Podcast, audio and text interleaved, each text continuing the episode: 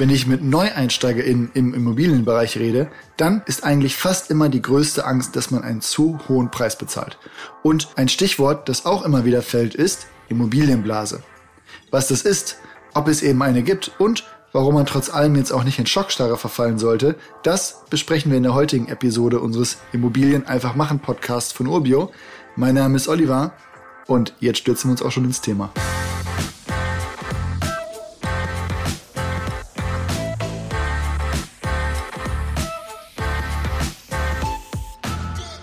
Ich muss es bei dem Thema, glaube ich, sagen. Wir sitzen hier gegen Ende 2021 zusammen. Und wenn man sich jetzt mal Wohnungspreise in Hamburg, München oder Frankfurt anschaut, dann kann man schon das Gefühl bekommen, dass da einfach die Verhältnisse von Kaufpreis und Miete nicht mehr stimmen. Wenn man jetzt zugrunde legt, dass eine Immobilienblase entstehen kann, wenn KäuferInnen bereit sind, deutlich überbewertete Immobilienpreise zu zahlen, dann muss man sich halt doch fragen, ob extreme Angebote bei denen der Kaufpreis 60 oder mehr Jahreskaltmieten beträgt, da eine solche Blase entstehen lassen und überhaupt noch gerechtfertigt sind. Was meinst du, Nina?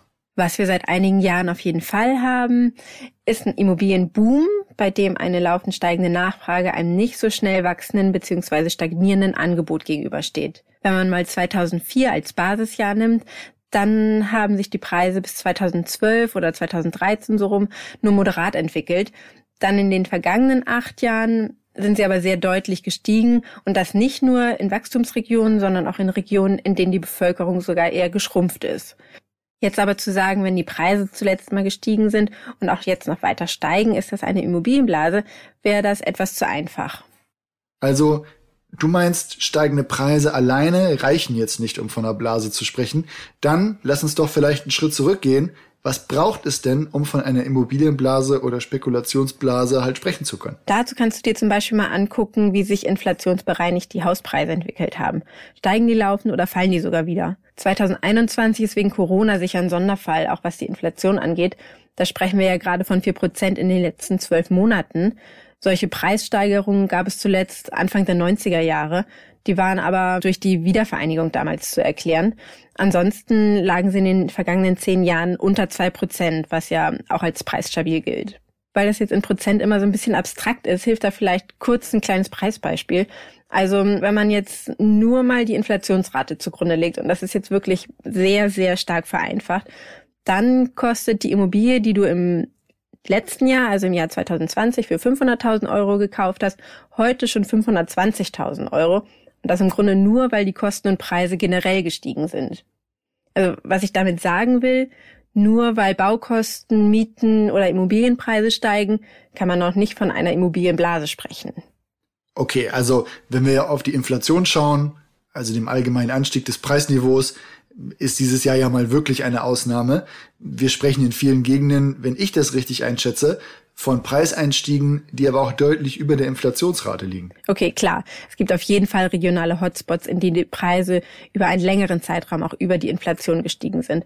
Aber stell dir an dieser Stelle mal die Frage, warum steigen Preise und ändert sich in den nächsten Jahren etwas an diesem Grund? Na gut, also warum steigen die Preise? Insgesamt die Nachfrage wächst stärker als das Angebot. Also mehr Leute wollen sich eine Immobilie kaufen, als Objekte auf den Markt kommen. Genau. Und immer mehr Leute können sich das auch leisten oder sich zumindest zu niedrigen Zinsen Geld leihen. Wenn du mal deine Eltern fragst, was sie damals für ihr Haus an Zinsen zahlen mussten, dann ist das sicherlich ein Vielfaches der heutigen Zinsen. Und wenn die Zinsen so niedrig sind, ist das natürlich nicht nur für diejenigen interessant, die sich selbst ein Haus oder eine Wohnung kaufen möchten, sondern das ruft dann auch die Kapitalanlegerinnen und Kapitalanleger auf den Plan.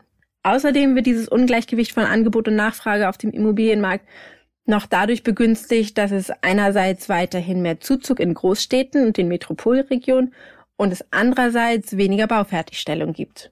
Mhm. Also beim ersten Teil hast du auf jeden Fall schon mal recht. Ich glaube, das Haus, in dem ich aufgewachsen bin, das wurde wahrscheinlich so für sechs Prozent finanziert. Beim Thema Kapitalanlagen geht es ja auch im weitesten Sinne um Rendite ich kenne zwar Leute, denen es jetzt überhaupt nicht darum geht, Rendite zu machen, sondern nur ihr Geld irgendwie zu parken.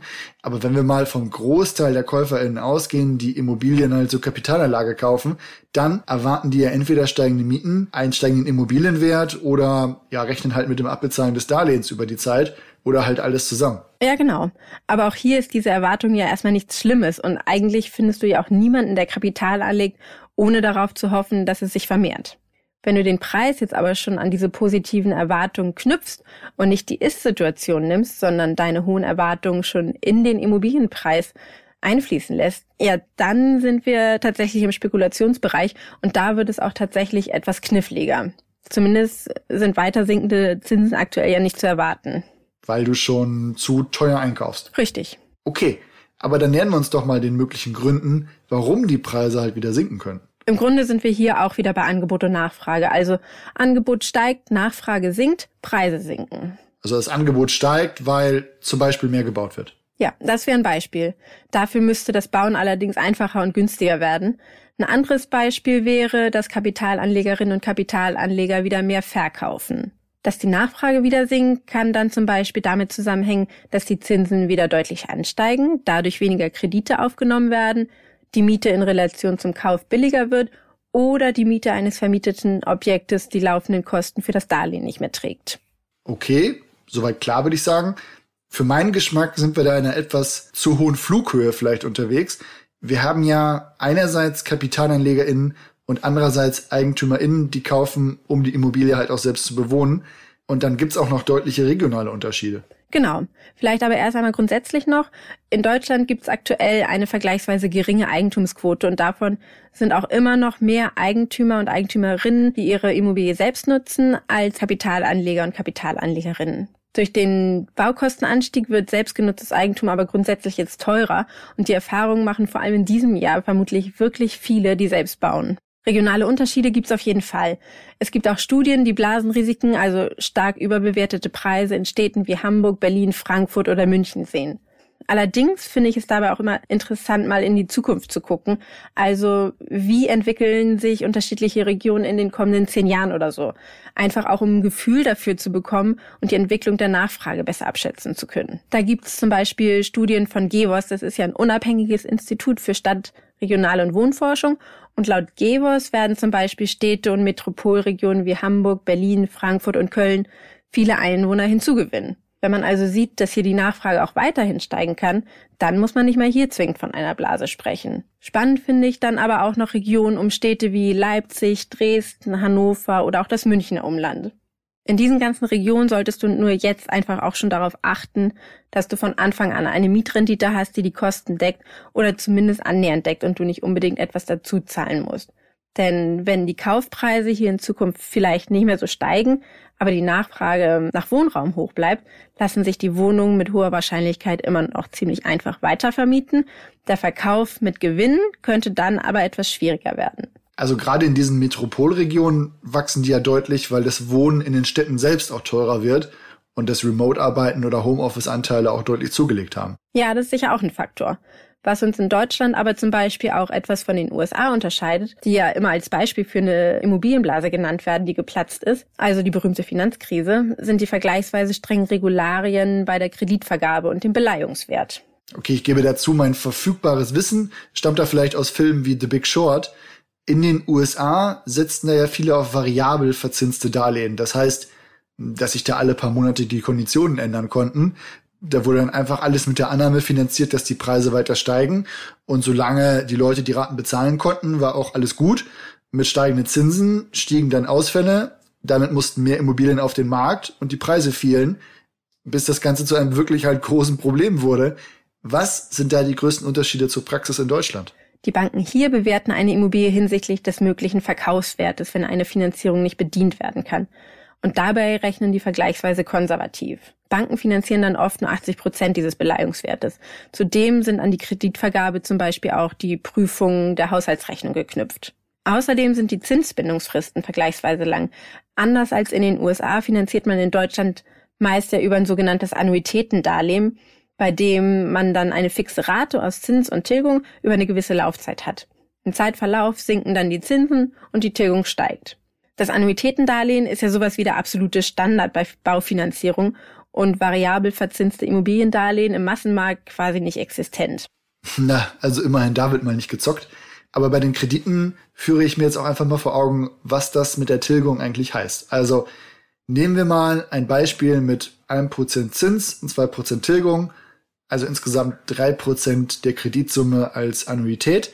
Und nach zehn Jahren habe ich damit ja knapp 20 Prozent der Kreditsumme abbezahlt. Also auch ohne Sondertilgung. Beziehungsweise, ja gut, meine MieterInnen hat das über die Miete abbezahlt. Wenn die Immobilienpreise jetzt eigentlich um 20 Prozent sinken würden innerhalb der zehn Jahre, dann hätte ich ja grundsätzlich erstmal nichts verloren. Also das ist mein Puffer. Dann bleibt ja eigentlich nur das Zinsänderungsrisiko. Genau. Wie die Zinsen in zehn Jahren stehen, kann natürlich niemand sagen. Genauso wenig wie Preise von Immobilien. Wenn du dir jetzt aber zum Beispiel eine neuere Studie der UBS Bank ansiehst, dann stehen da zwar mit München und Frankfurt am Main zwei Städte mit deutlichem Blasenrisiko auf der Liste, aber wie schon gesagt, hier kommt es darauf an, mit welchen Konditionen und Renditen du einsteigen kannst bzw. eingestiegen bist. Meine persönliche Meinung an dieser Stelle, vermeide es beim Immobilienkauf zu sehr zu zocken und auf die Wertentwicklung zu schielen. Das kann hier in solchen Regionen nach hinten losgehen und dann hättest du bei einem Kauf heute einfach viel zu viel bezahlt. Auch in anderen Regionen solltest du natürlich immer genau prüfen und die steuerliche Implikation mit deinem Steuerberater bzw. deiner Steuerberaterin besprechen. Hm, da fällt mir ein, wo wir gerade schon beim Name-Dropping waren. Also die Deutsche Bank hat ja kürzlich auch eine Studie rausgebracht, nach der die Preise um 2024 wieder sinken. Ja, die Studie basiert zwar auf wirklich vielen Annahmen und statistischen Verfahren, aber das ist im Zusammenhang mit dieser Episode vielleicht auch ganz wichtig. Sie kommt nicht zu dem Schluss, dass es deutschlandweit ein großes Blasenrisiko gibt. Da gibt es natürlich trotzdem die regionalen Unterschiede und den Faktor Zeit. Nach der Studie hätte in München allerdings auch im vergangenen Jahr schon die Preise sinken sollen. Das war jetzt, glaube ich, nicht so der Fall, sondern vermutlich eher das Gegenteil.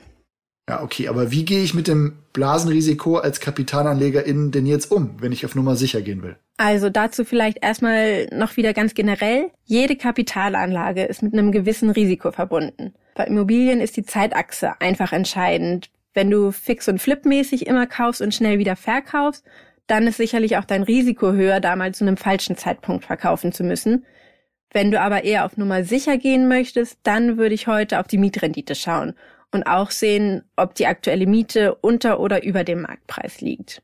Außerdem würde ich dir raten, zu versuchen, nicht den vollen Kaufpreis oder im Extremfall auch noch die Kaufnebenkosten zu finanzieren. Wenn du hier nämlich mit wenigstens etwas Eigenkapital die Darlehenssumme senkst und eine positive Rendite mitnimmst, dann wird durch die Tilgungsleistung schon einiges erreicht. Zudem ist es sinnvoll, sich einen Puffer für Sondertilgung anzulegen. Und generell gilt, je geringer die Restschuld am Ende der Zinsbindungszeit ist, desto weniger bringen dich dann eventuell stagnierende oder fallende Immobilienpreise in die Bredouille. Du weißt ja, ich bin da eher risikoscheu, daher sollte man sich vielleicht auch mal überlegen, nicht über 10 Jahre, sondern über 20 Jahre zu finanzieren. Dann hätte man in dieser Zeit, wieder mal in einem kleinen Beispiel, mit einer Tilgung von 2% und einem Zins von 1% schon 45% der Kreditsumme abgezahlt. Wenn du dann die allgemeine Inflation dagegen rechnest und dabei selbst Extremjahre wie 2021 nicht berücksichtigst, muss schon einiges zusammenkommen, um da nicht mit einem Plus aus der Sache rauszugehen. Also, dann hätte man in Anführungszeichen nur noch das Risiko, dass der oder die Mieterin kündigt und man wegen der aktuellen Marktlage dann niemand Neues findet. Also das sollte man dann ja als Puffer einplanen. Hier würde ich aber auch wirklich empfehlen, einen genauen Blick auf die Metropolregionen und deren Bevölkerungswachstum halt zu legen. Ja, das würde ich auch sagen. Das kurzfristige Zinssteigerungsrisiko der EZB ist ja auch moderat. Die Zinsen werden irgendwann steigen, wo sollen sie auch gerade anders hin? Aber erfahrungsgemäß steigen sie ja nicht explosionsartig an, sondern langsam, so wie das gerade auch schon der Fall ist. Nehmen wir uns die Eingangsfrage nochmal vor. Gibt es eine Immobilienblase? Klares Jein. Es gibt Anzeichen für Blasenbildung in bestimmten Regionen wie Berlin, München oder Frankfurt am Main, aber das ist sicher keine deutschlandweite Gefahr. Was machen wir aber zum Beispiel bei Urbio, um uns da abzusichern? Also wir schauen uns die Regionen und das Einwohnerwachstum genau an und suchen nach Märkten oder Immobilien, bei denen das Angebot auch mittelfristig niedriger als die Nachfrage bleibt. Mit ein paar Maßnahmen kann man doch als vorsichtige Investorin sich etwas absichern. Zum Beispiel einfach mal darauf achten, dass auch in Halbmärkten die Differenz zwischen Kreditrate und Kaltmiete nicht zu groß wird oder halt etwas mehr Eigenkapital investieren, um die Darlehenssumme und spätere Restschuld zu senken und um das eigene Risiko da einzugrenzen. Alle Infos findet ihr wie immer auch in den Show Notes und auf urbio.com. Dort diskutieren wir auch die Frage immer wieder gern weiter. Ansonsten gilt, wir hören uns bald wieder. In dem Sinne, keine Angst vor einer Blase, aber Augen auf beim Immobilienkauf.